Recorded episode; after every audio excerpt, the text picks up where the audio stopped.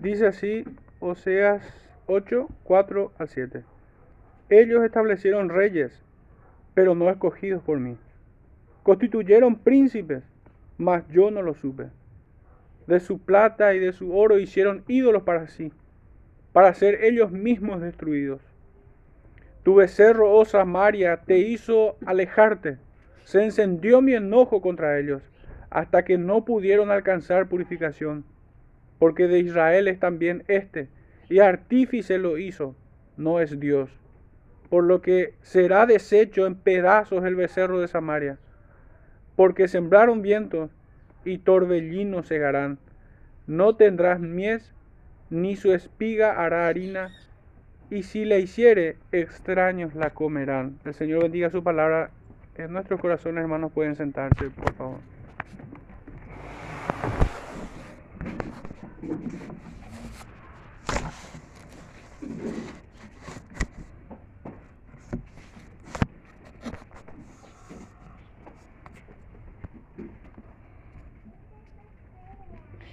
Siempre ha de ser un mensaje de actualidad, hermanos, la predicación contra la idolatría.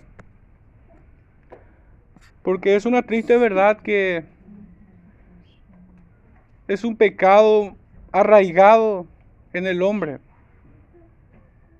desde siempre. En esta mañana, hermanos, lleva por título este sermón, Una nación completamente apóstata.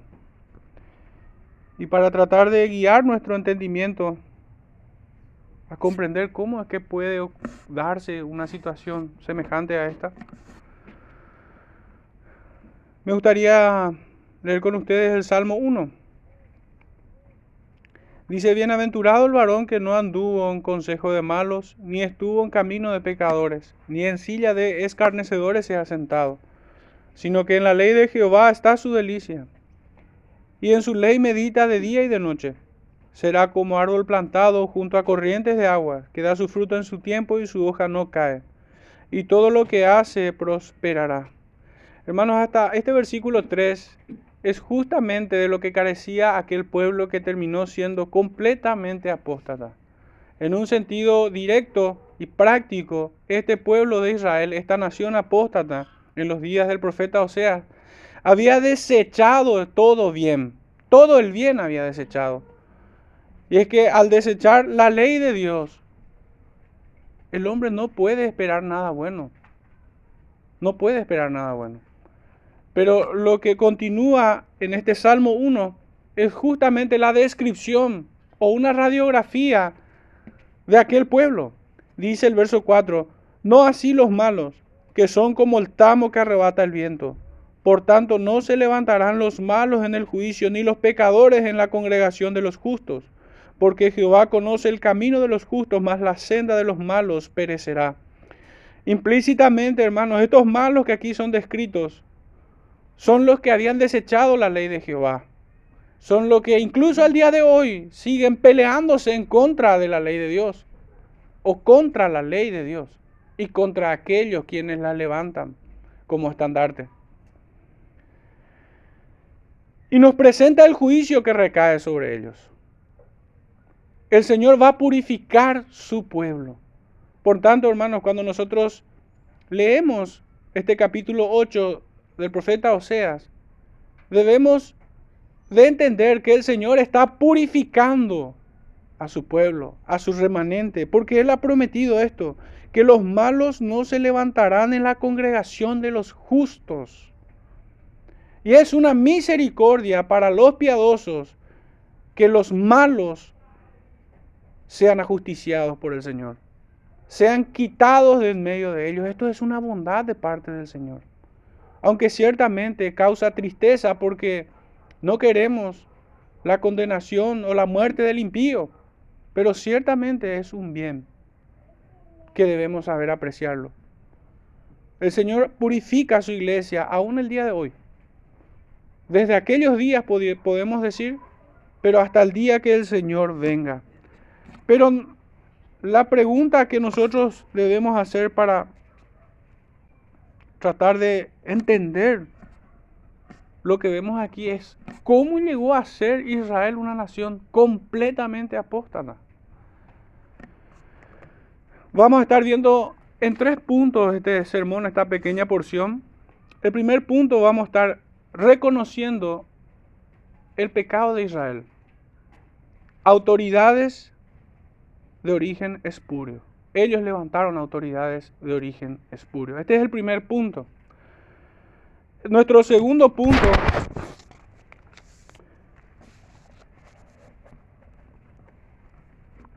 estas autoridades de origen espurio conducen al pueblo a una adoración corrupta. Y finalmente el castigo que ellos merecerán. Castigo y condenación para quienes corrompen la adoración. O podemos decir también para aquellos quienes se apartan de la ley del Señor. Es bastante revelador, hermanos, que estas bendiciones en el a estas bendiciones del capítulo 1 de los Salmos le, siga el capítulo 2 en, en su contenido me refiero. Dice así el capítulo 2. Porque, ¿Por qué se amotinan las gentes y los pueblos piensan cosas vanas? Penosamente aquí es Israel quien piensa cosas vanas. Se levantarán los reyes de la tierra y los y príncipes consultarán unidos contra Jehová y contra su ungido, diciendo, rompamos sus ligaduras y echemos de nosotros sus cuerdas. Imagínense, hermano, que aquel Israel estaba haciendo esto mismo aquí. Buscaron consejo, buscaron alianza con pueblos paganos como Egipto y Asiria. Consultaron a las tinieblas con un propósito bien claro, con un objetivo bien definido, y es desligarse de Dios. Rompamos sus ligaduras y echemos de nosotros sus cuerdas. De esta manera ellos luchaban contra el ungido de Jehová. Y eso es lo que vamos a estar viendo justamente también aquí, en este, en este primer versículo 4 que vemos aquí. Reyes y príncipes que luchaban contra el Señor. Nuestro primer, primer punto decíamos que autoridades de un origen espurio. Este es nuestro primer punto. Y lo presento de manera genérica porque no solamente era de origen espurio aquellas autoridades civiles que gobernaban sobre el pueblo, tantos reyes como príncipes y jueces que eran establecidos por los reyes, sino que también autoridades religiosas, autoridades, entre comillas, espirituales, también eran de origen espurio. Recordemos que Osea se dirige a las diez tribus de Israel, a las tribus del norte, que se habían separado de Judá y que se habían alejado del sacerdocio, del linaje sacerdotal que Dios había impuesto. Pero también se habían alejado del trono de David. Se habían apartado de la descendencia de Cristo. El texto nos dice que ellos establecieron reyes, pero no escogidos por mí constituyeron príncipes, mas yo no los supe. Estamos entonces ante la causa de todos los males de aquella Israel. Una vez más hacemos la pregunta, ¿cómo pudieron llegar a esta instancia? Y podemos dar una respuesta en seis pequeños subpuntos. ¿Cómo se inicia esto? Este pueblo apóstata había desechado a Jehová y habían pedido un rey conforme a las naciones paganas. Allí empezó este divorcio entre las diez tribus del norte y Dios. Los ancianos de Israel se habían juntado y dijeron a Samuel, he aquí, tú has envejecido, constitúyenos ahora un rey como tienen todas las naciones. Fíjense lo que estaban pidiendo aquel pueblo. Habían menospreciado a aquel siervo de Dios que había, había sido levantado en medio de ellos. Y todo siervo de Dios que es levantado en el pueblo, hermanos, es un don dado por Dios. para su cuidado. Y en sus palabras lo estaban desechando. Y Samuel así lo había entendido, pero no había comprendido la profundidad del deseo o de la intención del corazón de aquel pueblo. Esto no agradó a Samuel y oró a Jehová. Y dijo Jehová a Samuel, no te han desechado a ti, sino a mí me han desechado, para que no reine sobre ellos. Hermanos, y es que ciertamente si un hombre es desechado, por más siervo de Dios que sea, es algo malo. Pero es aún peor, hermanos, desechar a aquel que envía, aquel profeta o aquel siervo. Ambas cosas son malos, son malas, pero una es peor que la otra. Desechar al hombre en sí sí es perverso, pero vemos nosotros que el Señor enviaba uno y otro profeta, uno detrás de otro. Porque la, la verdadera o el verdadero problema no está en el hombre en sí mismo, sino en desechar a Dios. ¿Por qué aquel pueblo de Israel desechaba a sus profetas?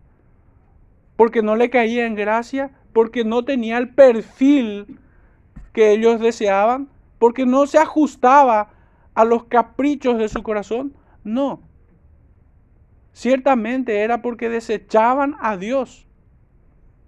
Y ahí estaba la raíz del verdadero desprecio de este pueblo. Samuel entendió que le desechaban a él, pero el Señor le echó más luz, le aclaró toda duda. No te han desechado a mí, sino me han desechado a mí para que reine sobre ellos. Este pueblo clarito pedía a gritos un rey como el mundo lo tiene, como el mundo lo tenía.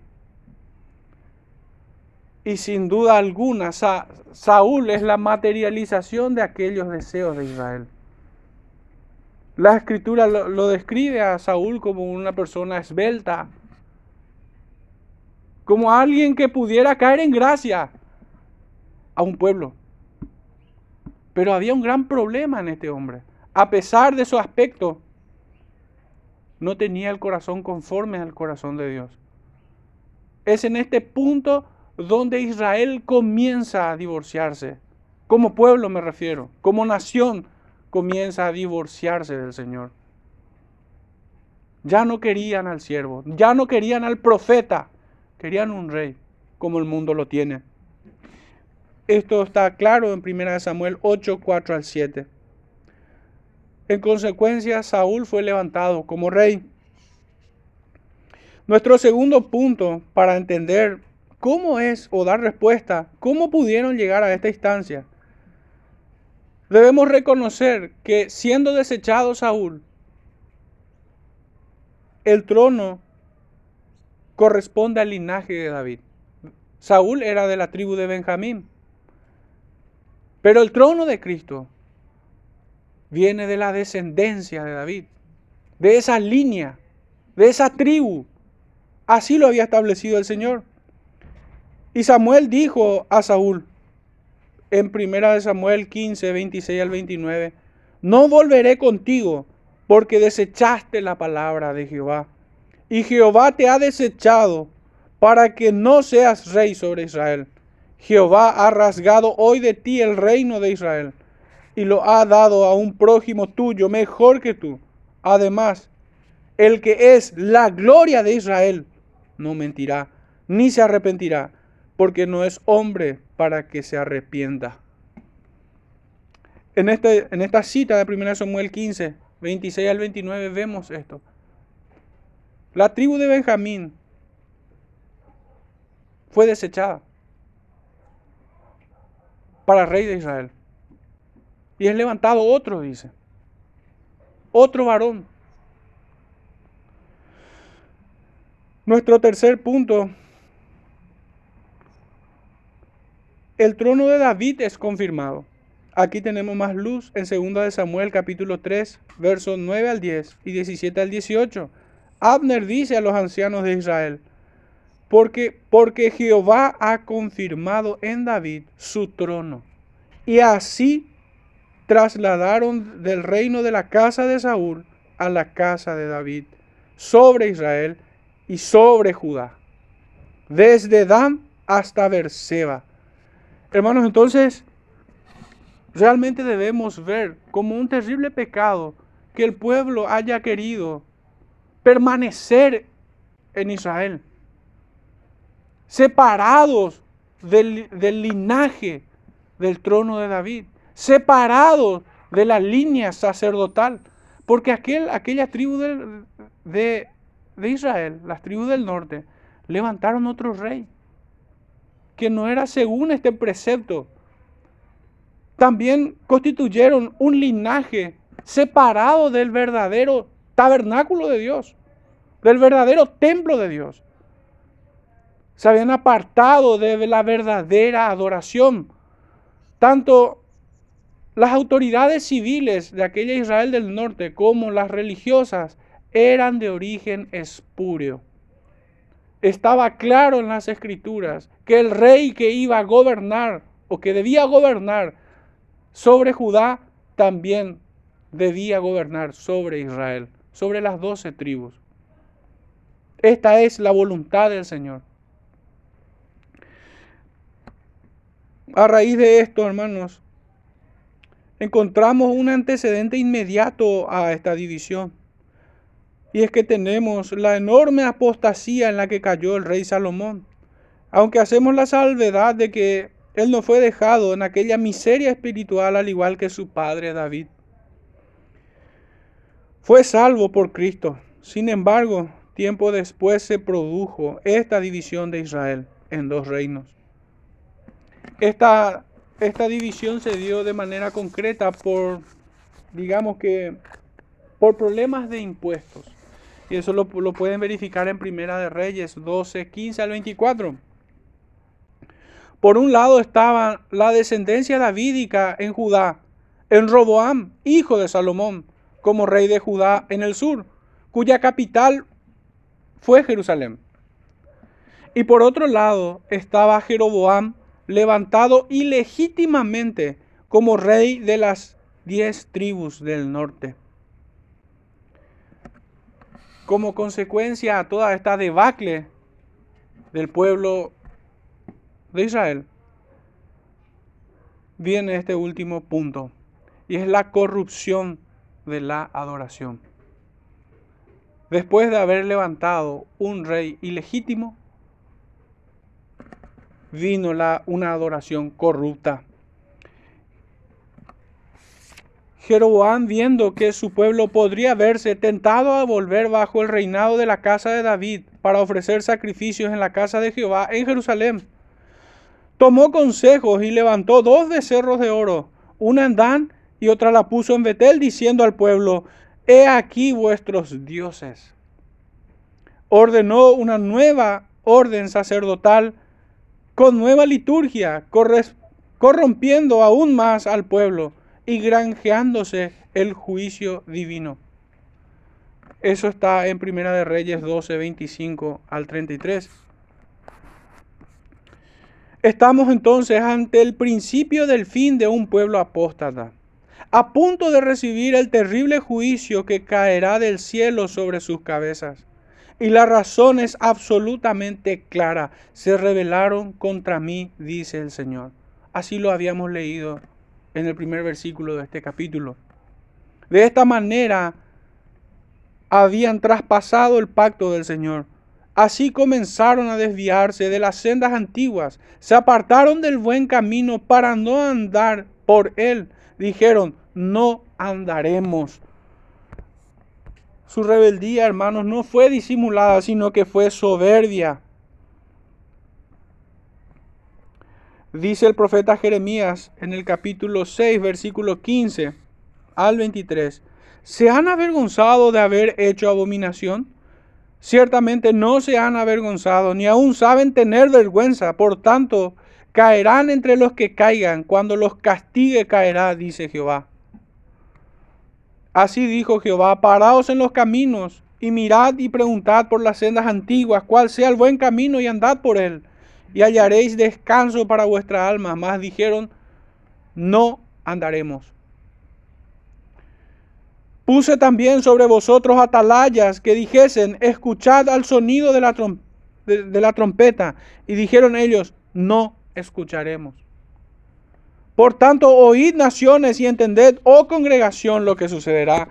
Oye tierra, he aquí yo traigo mal sobre este pueblo, el fruto de sus pensamientos, porque no escucharon mis palabras y aborrecieron mi ley. Fíjense hermanos cómo trata el profeta la condenación de aquel Israel. Porque el Señor traerá el fruto de sus pensamientos.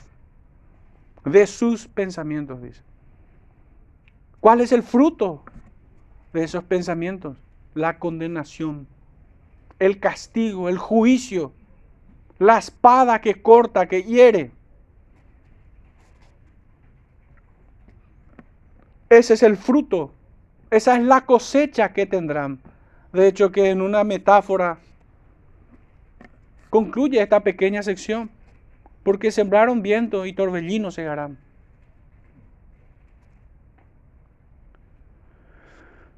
No pueden esperar otra cosa que condenación si lo que siembran es rebelión contra el Señor. Dice el verso 19, oye tierra, he aquí yo traigo el mal sobre este pueblo, el fruto de sus pensamientos, porque no escucharon mis palabras y aborrecieron mi ley. ¿Para qué a mí este incienso de Saba y la buena caña olorosa de la tierra lejana? Vuestros holocaustos no son aceptables, ni vuestros sacrificios me agradan. Aquí tenemos una gran verdad también, hermanos. Un principio que rige a la verdadera religión. ¿De qué sirve la liturgia en sí misma? Si aborrecemos su ley, si despreciamos su palabra, ¿de qué aprovechará el hombre prender incienso, ofrecer sacrificios, hacer oraciones? ¿De qué le servirá ser miembro de una congregación si desprecia su ley? ¿Para qué? dice el Señor. Vuestros holocaustos no son aceptables, ni vuestros sacrificios me agradan. No quisieron escuchar mis palabras y aborrecieron mi ley, dice el profeta. Verso 22, así ha dicho Jehová, he aquí que viene pueblo de la tierra del norte, y una nación grande se levantará de los confines de la tierra.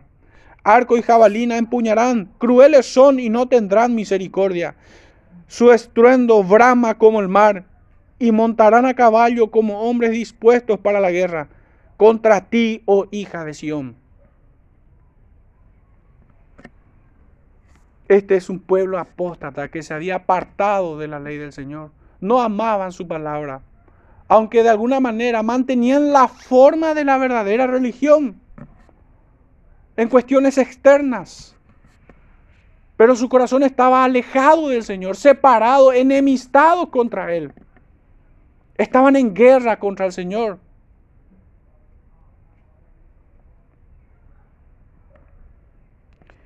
Así terminaron levantando autoridades civiles y religiosas verdaderamente perversas como lo fueron Jeroboam y Amasías, hombres que denuncian al profeta Oseas, y desde luego despreciando a los profetas enviados por Dios. Como vemos, es una vieja práctica que las congregaciones sigan a hombres perversos y que estos sean levantados por ellos mismos. Con un propósito claro, hermanos. Ofrecer saciar los apetitos e intereses de aquel pueblo perverso. Porque ciertamente los pueblos tienen los gobernantes que se, merecen. Y eso aplicado, hermanos, a la iglesia las iglesias tienen los pastores que se merecen. Y muchos de ellos son un juicio para su propia condenación, para su propia congregación. Mucho predicador es un azote de Dios, es un juicio anticipado. De esa manera es que podemos ver muchos hoy por medio de las redes sociales a predicadores que rebuznan, predicadores que alimentan por medio de la filosofía de la codicia, mal llamada teología de la prosperidad. Por eso hay muchos pastores que aprueban el libertinaje, porque su pueblo es libertino. Y así como otros hombres en la antigüedad, estos hombres o siervos de Dios fueron vomitados por dichas congregaciones, que más que congregaciones eran sinagogas de Satanás en la tierra. Esa es la imagen, ese es el rostro de este pueblo que terminó siendo completamente apóstata. ¿Dónde empezó, hermanos? Al apartarse de su ley, al despreciar su palabra, al desechar su consejo. Allí empezó todos los males de este pueblo. Y aún uno pudiera estar confiado de que ciertamente somos creyentes y no podemos caer en tal situación. No se confíe, hermanos. El rey David cayó también en una espiral de muerte y destrucción por apartarse de la palabra del Señor. Esa fue la sentencia de Natán. ¿Por qué has tenido un poco la palabra del Señor? La palabra de Jehová, esa es la acusación que le hizo Natán a David. Y si bien el creyente no es condenado, ciertamente recibe azotes. Y muchos ya descansan. En los términos que 1 Corintios 11 también nos habla de aquellos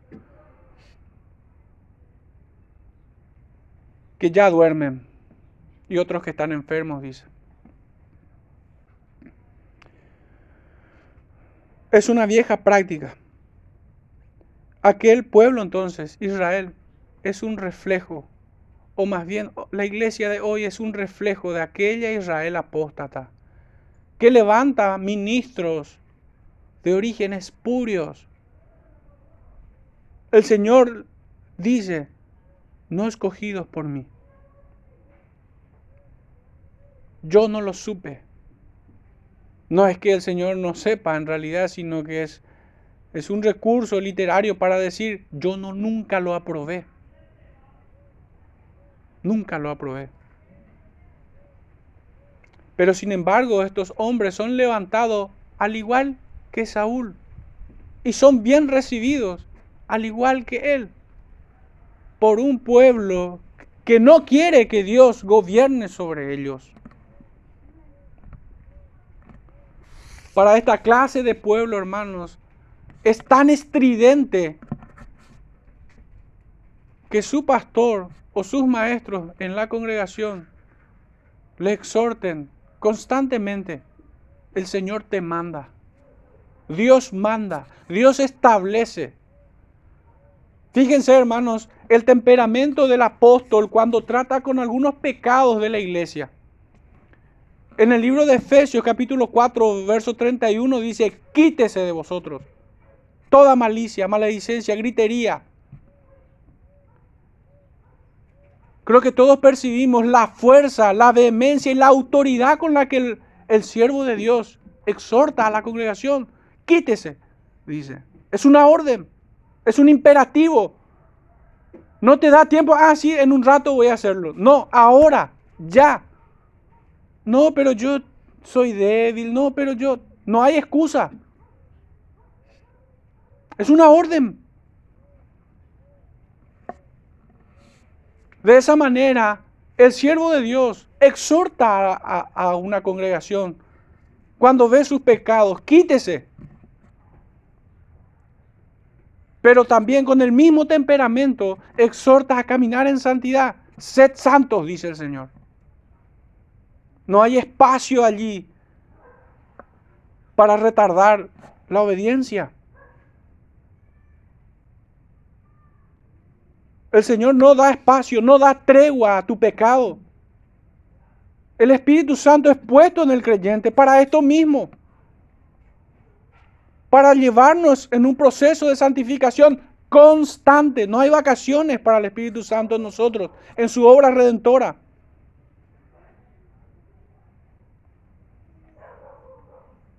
El creyente no puede presentar excusas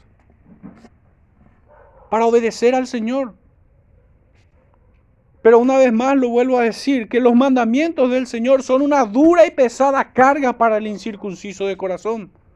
Pero hermanos, para aquellos cuyos corazones fueron circuncidados, la ley de Dios es buena, bendita, agradable, perfecta, como la miel que destila del panal.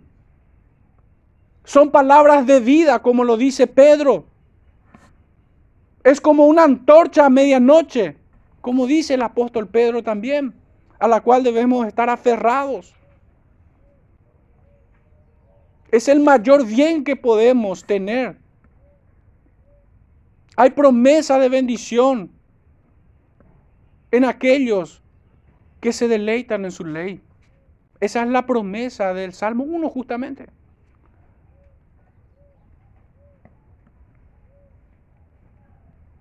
Pero no hay nada bueno para aquellos quienes la desechan.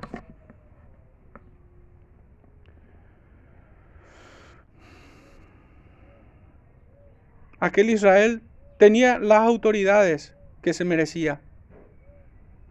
Sus gobernantes y sus pastores eran de origen espurio. Recibían una justa retribución a sus maldades. ¿Es que acaso alguien que desecha su ley ha de esperar algo más que tan solo juicio? ¿Puede esperar alguien algo diferente si desprecia la ley del Señor? No, de ninguna manera.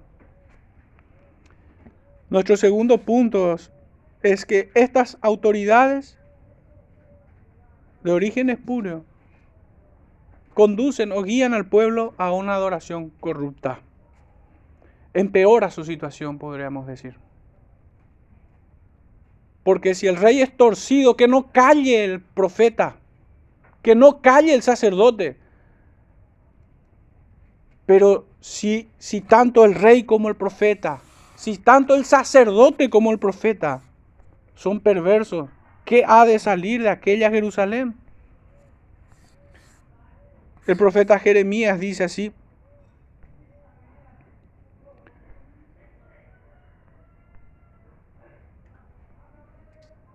desde el capítulo 23, verso 9. A causa de los profetas mi corazón está quebrantado dentro de mí. Todos mis huesos tiemblan, estoy como un ebrio y como un hombre a quien dominó el vino delante de Jehová, delante de sus santas palabras. Porque la tierra está llena de adúlteros, a causa de la maldición de la tierra está desierta. Los pastizales del desierto se secaron, la carrera de ellos fue mala y su valentía no es recta. Y pongamos atención aquí. Fíjense, hermanos, que viene maldición sobre toda la tierra a consecuencia de esto.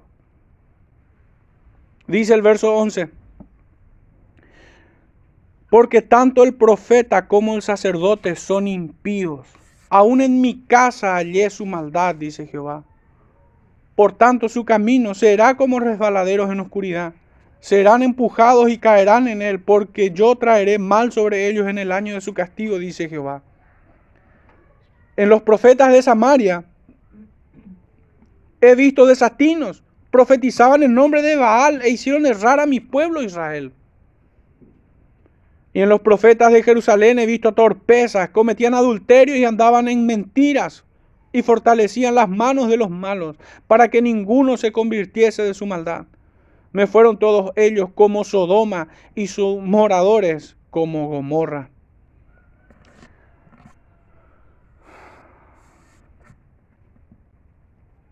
A veces es ingenua la pregunta, pero incluso diría que es malvada la pregunta. Que dice así, ¿por qué hay tanta maldad en el mundo? ¿Por qué Dios permite tanta maldad? Es una pregunta ingenua, pero es una pregunta perversa también. ¿Cómo el pecador puede hacer semejante pregunta estando atestado de pecado. ¿Cómo el profeta se va a escandalizar de todo lo que ocurre en este mundo hoy? O los pastores se van a escandalizar hoy en día de toda la perversión que hay en este mundo hoy. Se ha legitimizado el holocausto de infantes, la sodomía Se ha legalizado.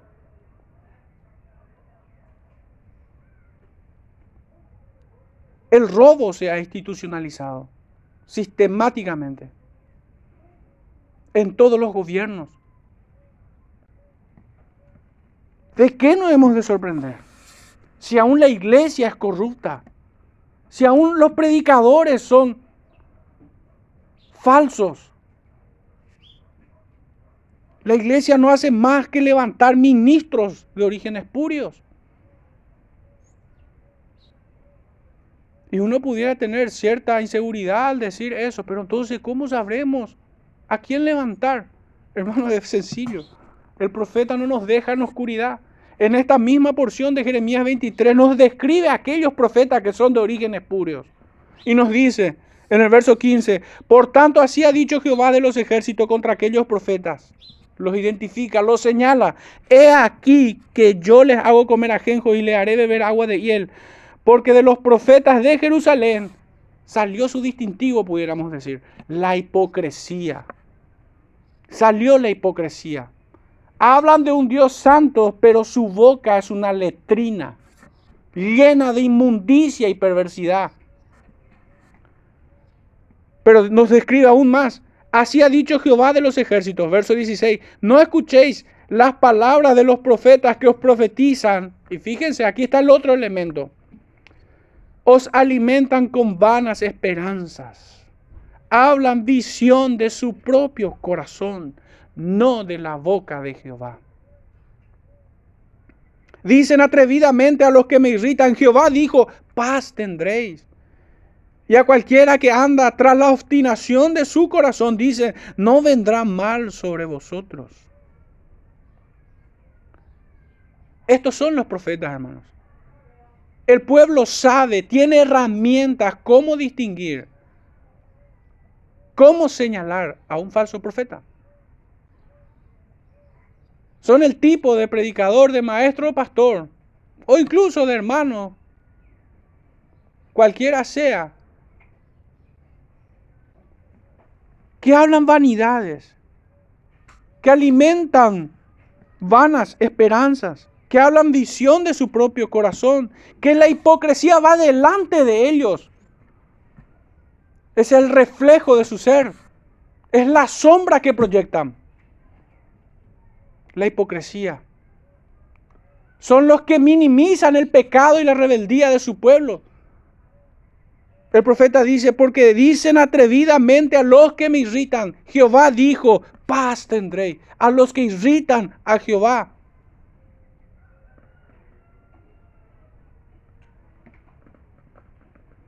Y a los que andan tras la obstinación de su corazón dice, no vendrá mal sobre vosotros.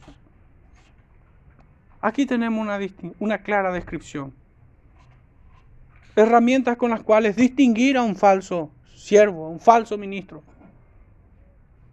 que es levantado por un pueblo torpe o malvado.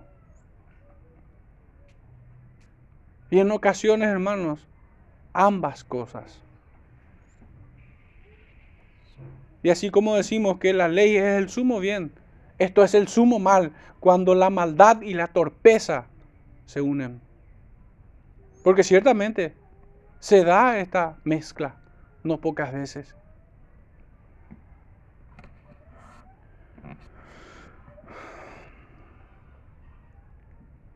El texto seguía diciendo, el verso 4, de su plata y de su oro hicieron ídolos para sí, para ser ellos mismos destruidos de la rebeldía,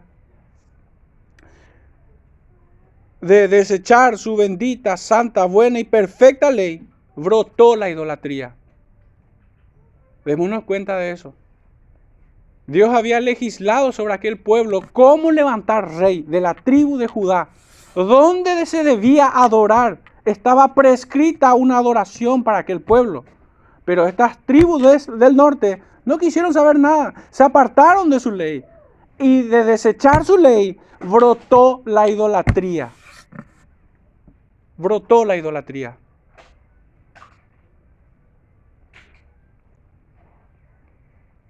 Habían rechazado a los legítimos herederos al trono de David.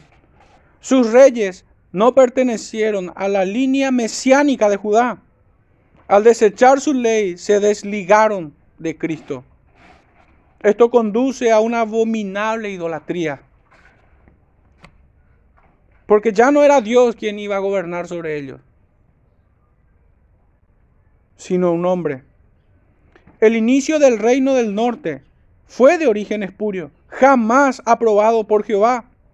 Sembraron maldad y cosecharán multitud de pecados, pero todo lo recogido de la cosecha se tirará al horno. En este mismo pasaje de Jeremías 23, el Señor hace alusión de esto.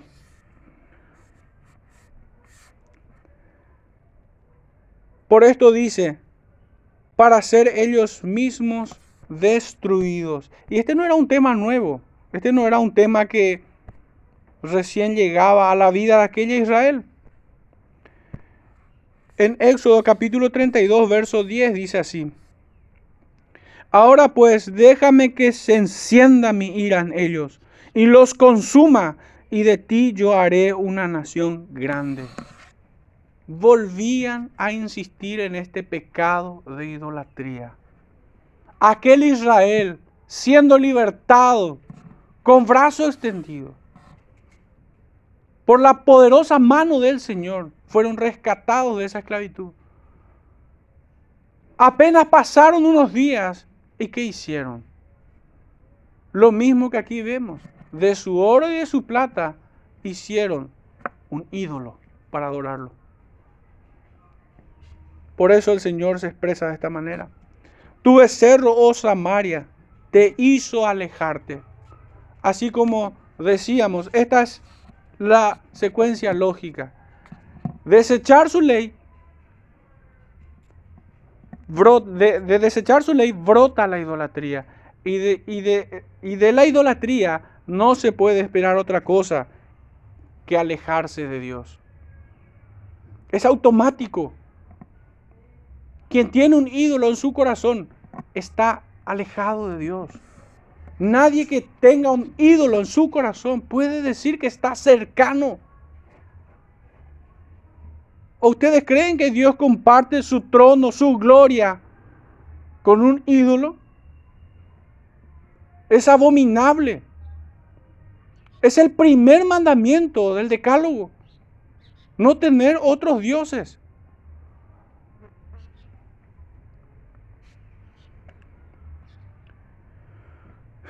Es notable que incluso al día de hoy el hombre sigue haciendo de sus riquezas un Dios con minúscula que lejos de salvarlos, los esclaviza, que lejos de ayudarlos, trae sobre ellos destrucción.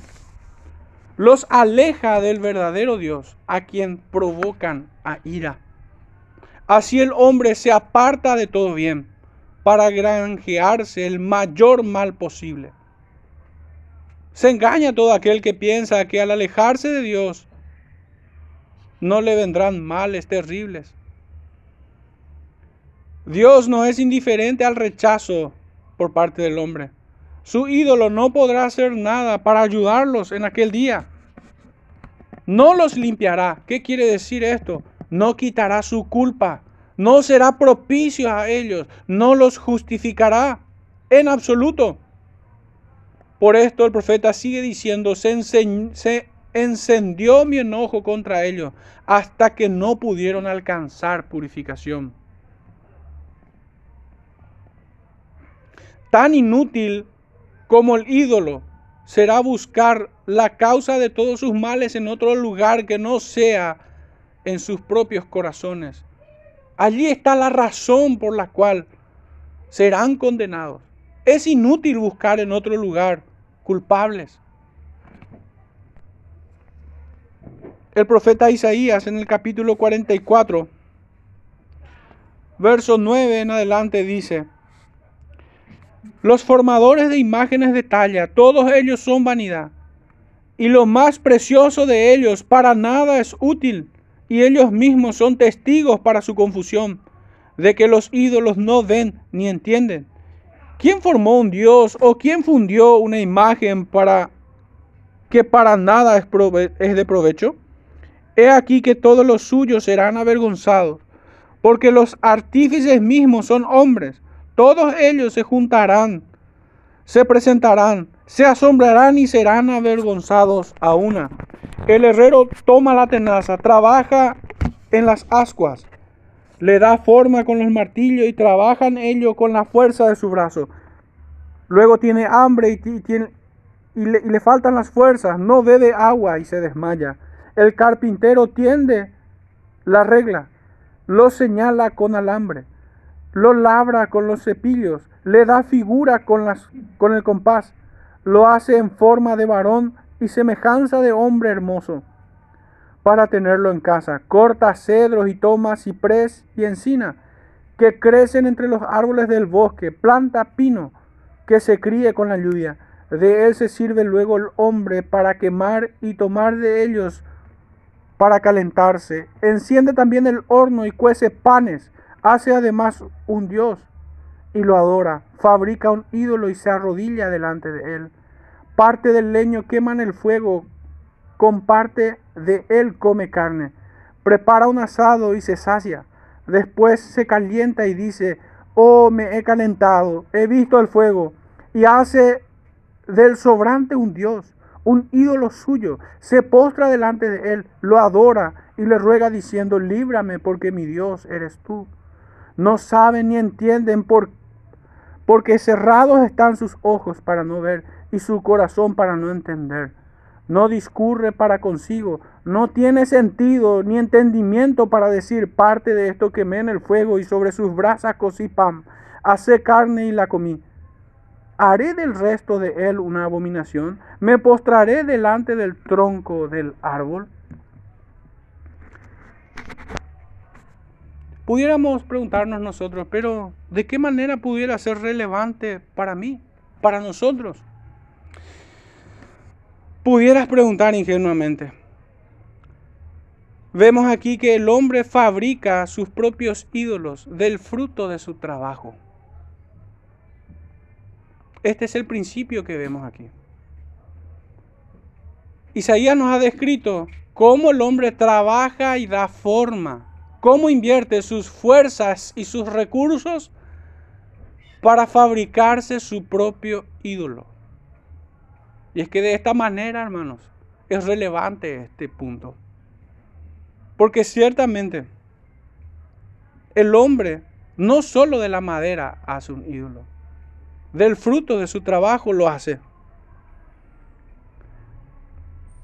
Déjenme hacerle la verdadera pregunta.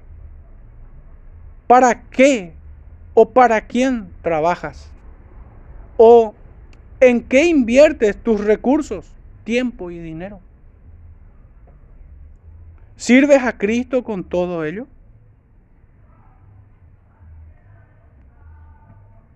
Por esto debemos leer lo que el profeta sigue diciendo. Porque de Israel es también este, y artífice lo hizo, no es Dios. Calvino decía que el corazón del hombre es una factoría de ídolos. ¿Estamos seguros de que no hay un altar, algún ídolo en nuestros corazones?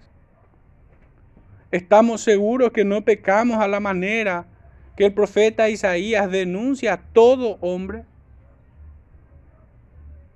de fabricarse ídolos del fruto de su trabajo o capacidades con las cuales el Señor lo ha bendecido.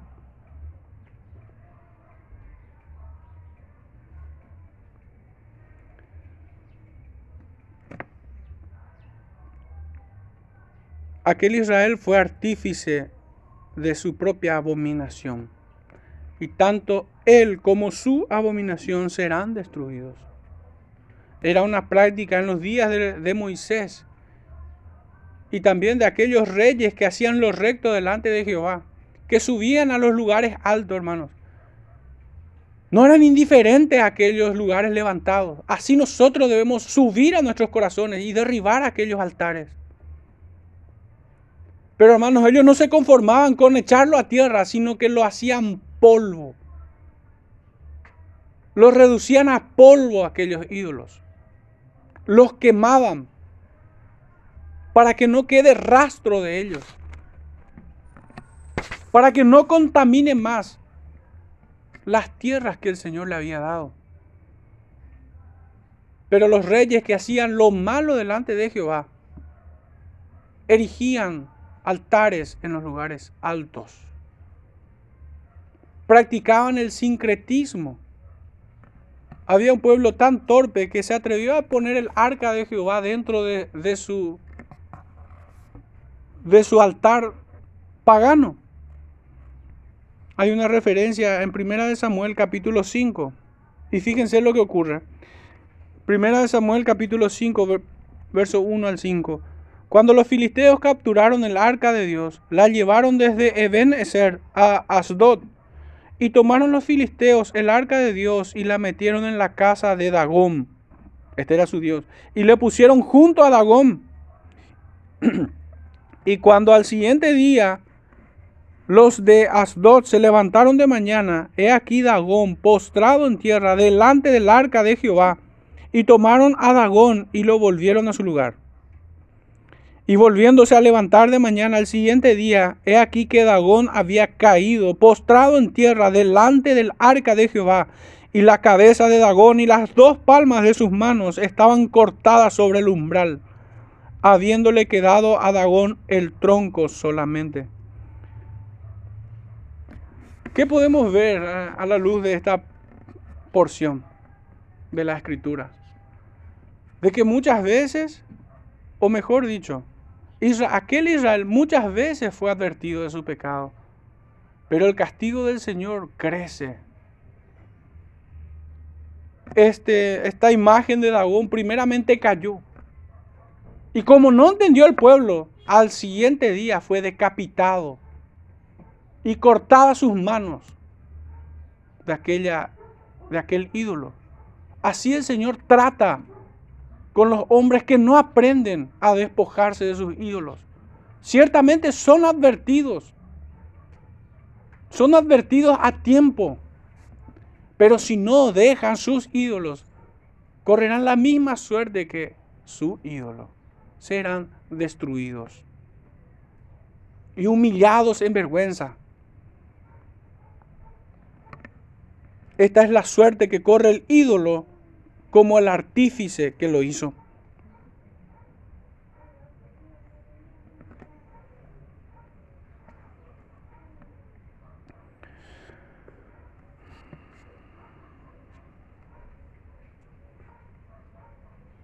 Ellos crearon su propia idolatría. En vano culparán a otros pueblos. No pecaron por ignorancia, sino a, a pesar de ser advertidos. Sus manos fueron el cincel y sus corazones el artífice de tal abominación. La obra de sus manos es la imagen de su estupidez. Porque es tonto ciertamente decir a un ídolo o llamarle Dios o rendirse ante Él. Ellos mismos se autoengañaron, quisieron creer su mentira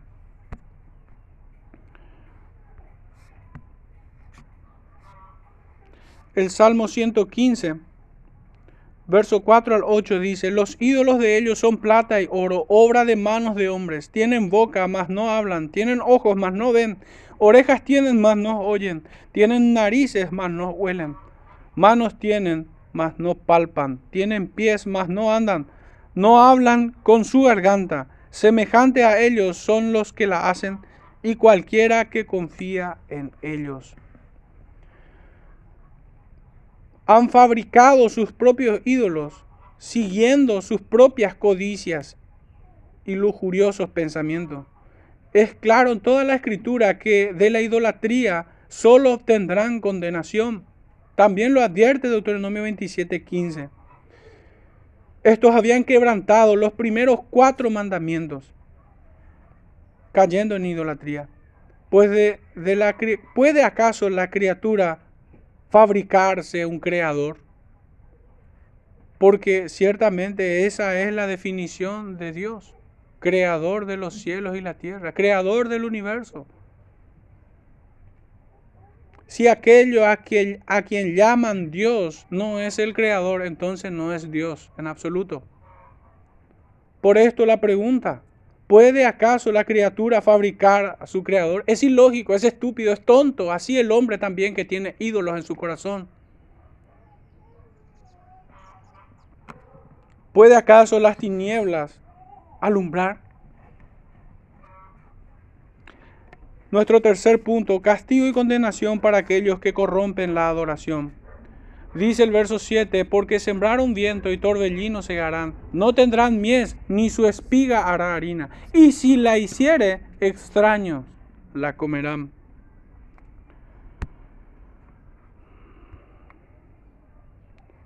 El apóstol Pablo en el libro de los Gálatas, capítulo 6, verso 7 dice, no os engañéis, Dios no puede ser burlado, pues todo lo que el hombre sembrare, eso también se hará.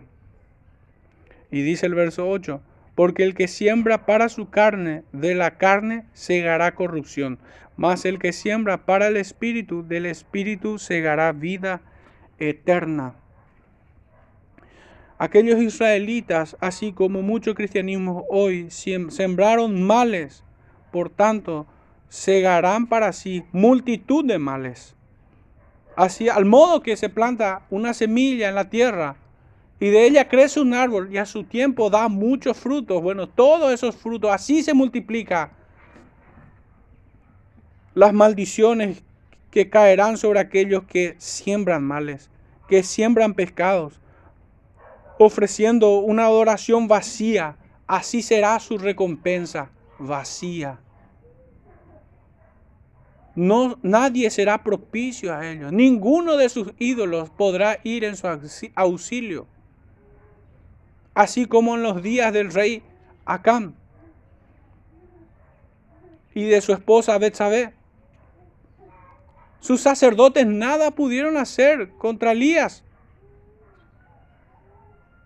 Todos ellos fueron decapitados por el profetas en la aplicación de su justicia de la justicia divina. Su sacrificio, sus oraciones, toda su liturgia sirvió para nada. Fue inútil. No hubo respuesta de sus ídolos.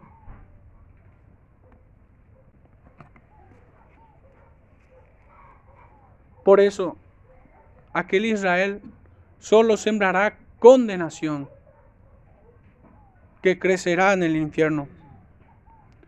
No hay forma de que el hombre espere otra cosa, hermanos. Este es el tiempo en que nosotros debemos meditar a la luz de estas palabras. Examinarnos a nosotros mismos.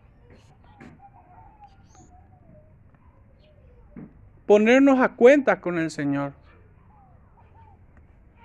Nosotros no podemos tener en nuestros corazones ídolos de ninguna manera, de ninguna forma o especie. Todo nuestro ser debe ser rendido a Cristo. No hay otra manera de ofrecer una sincera y verdadera devoción al Señor. Un verdadero culto de adoración al Señor, sino es sujetándonos a su palabra no solo practicándolo de manera externa, sino con el corazón rendido a Él.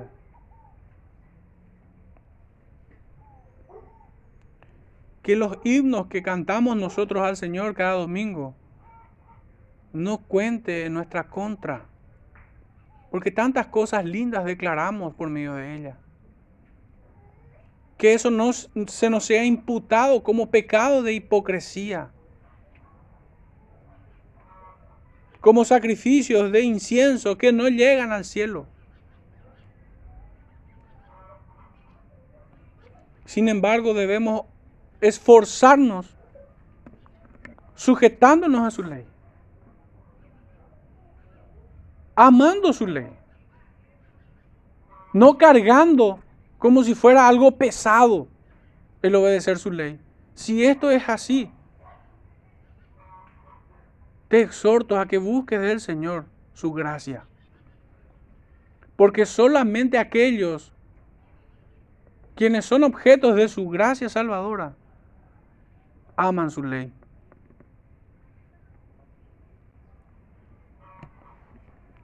Solamente ellos son benditos, solamente ellos son bendecidos. Para ellos son las promesas del Salmo 1. Para aquellos que se deleitan, dice, en la ley de Jehová. De noche y de día. Es algo que anhela su alma. No es una carga. No es una disciplina odiosa. Al contrario, es un deleite, dice. Hay un disfrute de conocer al Señor. Y aunque somos exhortados por medio de ella, amamos su ley. Sabemos que es buena en muchos sentidos. La ley es buena. La ley es buena porque es un seguro para nuestra alma de no pecar contra el Señor. De obtener por medio de la obediencia aquellas promesas que el Señor da, porque el Señor no miente. Y bendecirá a todo aquel que medita en su ley de noche y de día.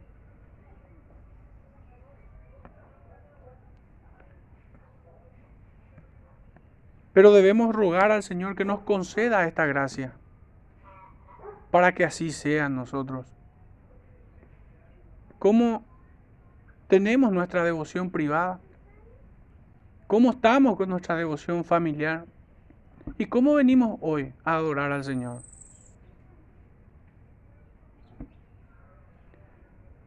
¿Nuestro conocimiento de Dios es tan solo letra o es una experiencia real en nuestros corazones.